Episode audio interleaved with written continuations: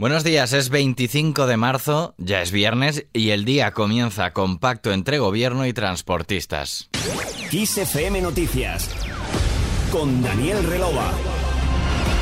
Después de casi 12 horas de reunión, el Gobierno y el Comité Nacional de Transporte por Carretera han alcanzado un acuerdo esta madrugada. Cabe recordar que en este comité no están incluidos los transportistas que convocaron el paro que se prolonga desde hace 12 días. El documento especifica que las ayudas del Ejecutivo al sector ascenderán a más de 1.050 millones de euros. Según el desglose del Ministerio de Transportes, más de 600 millones se destinarán a conceder una bonificación de 15 céntimos por litro de combustible a los profesionales de este colectivo, a los que se sumarán otros 5 céntimos como mínimo aportados por las petroleras. No obstante, los responsables de la llamada Plataforma Nacional por la Defensa del Transporte insistieron ayer en que descartaban totalmente poner fin al paro independientemente del resultado de esta negociación y de hecho para este viernes han convocado una manifestación frente a la sede del Ministerio del Ramo en Madrid. No será la única. La plataforma Fridays for Future ha convocado para hoy una movilización global estudiantil que en España tendrá representación en 20 ciudades para reivindicar medidas contra la crisis climática. Estas movilizaciones buscan tomar las calles para reclamar un cambio y alertar de las consecuencias irreversibles del cambio climático en el territorio español. Al margen de las manifestaciones, a un mes de que se iniciara la invasión rusa en Ucrania, los integrantes de la OTAN participaron en una cumbre extraordinaria en Bruselas que contó con la presencia del presidente de Estados Unidos, Joe Biden, quien advertía así a Rusia si usa armas químicas. We would respond. We would respond if he uses it. The nature of the response would depend on the nature of the use.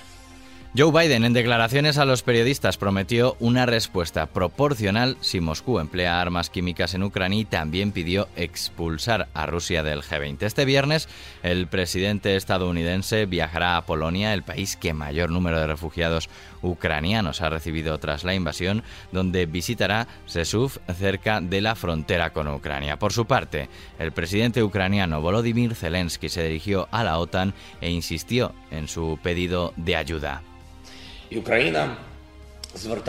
Ucrania ha pedido aviones para no perder a tanta gente.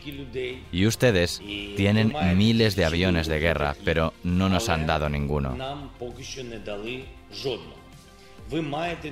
Ustedes tienen al menos 20.000 tanques. Ucrania pide el 1%, el 1% de todos sus tanques. Dénnoslos o véndanoslos, pero aún no tenemos una respuesta clara. Zelensky recriminó a los líderes europeos que las sanciones que han aprobado contra Rusia a lo largo de este mes de invasión han llegado un poco tarde porque no han logrado evitar la guerra. Dejamos este asunto para hablar de Unidas Podemos, el grupo parlamentario ha reclamado a la diputada por Las Palmas, María del Carmen Pita, conocida como Mary Pita, su acta en el Congreso de los Diputados después de que ésta haya decidido abandonar el grupo de Unidas Podemos para pasar a formar parte del grupo mixto con fuertes críticas a la dirección del partido. La vicepresidenta segunda, Yolanda Díaz, instó este jueves a Podemos a que resuelva la crisis interna tras la salida de la diputada canaria.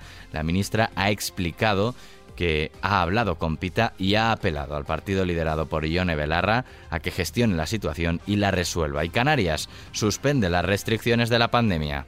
Esta eh, suspensión temporal de las medidas se iniciará en la madrugada del viernes al sábado, es decir, el día 26 a las 0 horas. Y estarán vigentes al menos provisionalmente hasta el 30 de abril de 2022 en función de la evolución de los parámetros epidemiológicos. Hemos escuchado al viceconsejero de Presidencia canario Antonio Olivera que ha precisado que se suspenden temporalmente las medidas, las que dependen de la comunidad autónoma, es decir, que ya no habrá aforos, ni horarios especiales, ni límites al número de personas que pueden reunirse, ni prohibiciones para celebrar fiestas populares. Y terminamos con música.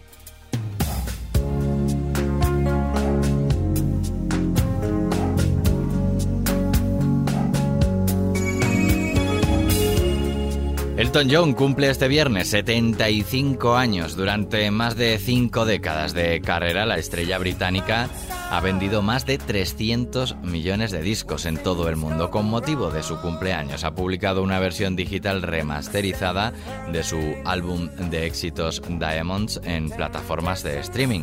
Sin duda, artista Kiss por excelencia, nuestra web kissfm.es te hemos dejado una lista con sus temas más emblemáticos como Rocketman, Don't Go Breaking My Heart o I'm Still Standing, entre otros muchos. Con Sir Elton John terminamos este podcast de XFM Noticias, la última hora como siempre, en los boletines informativos de XFM. Hasta la próxima.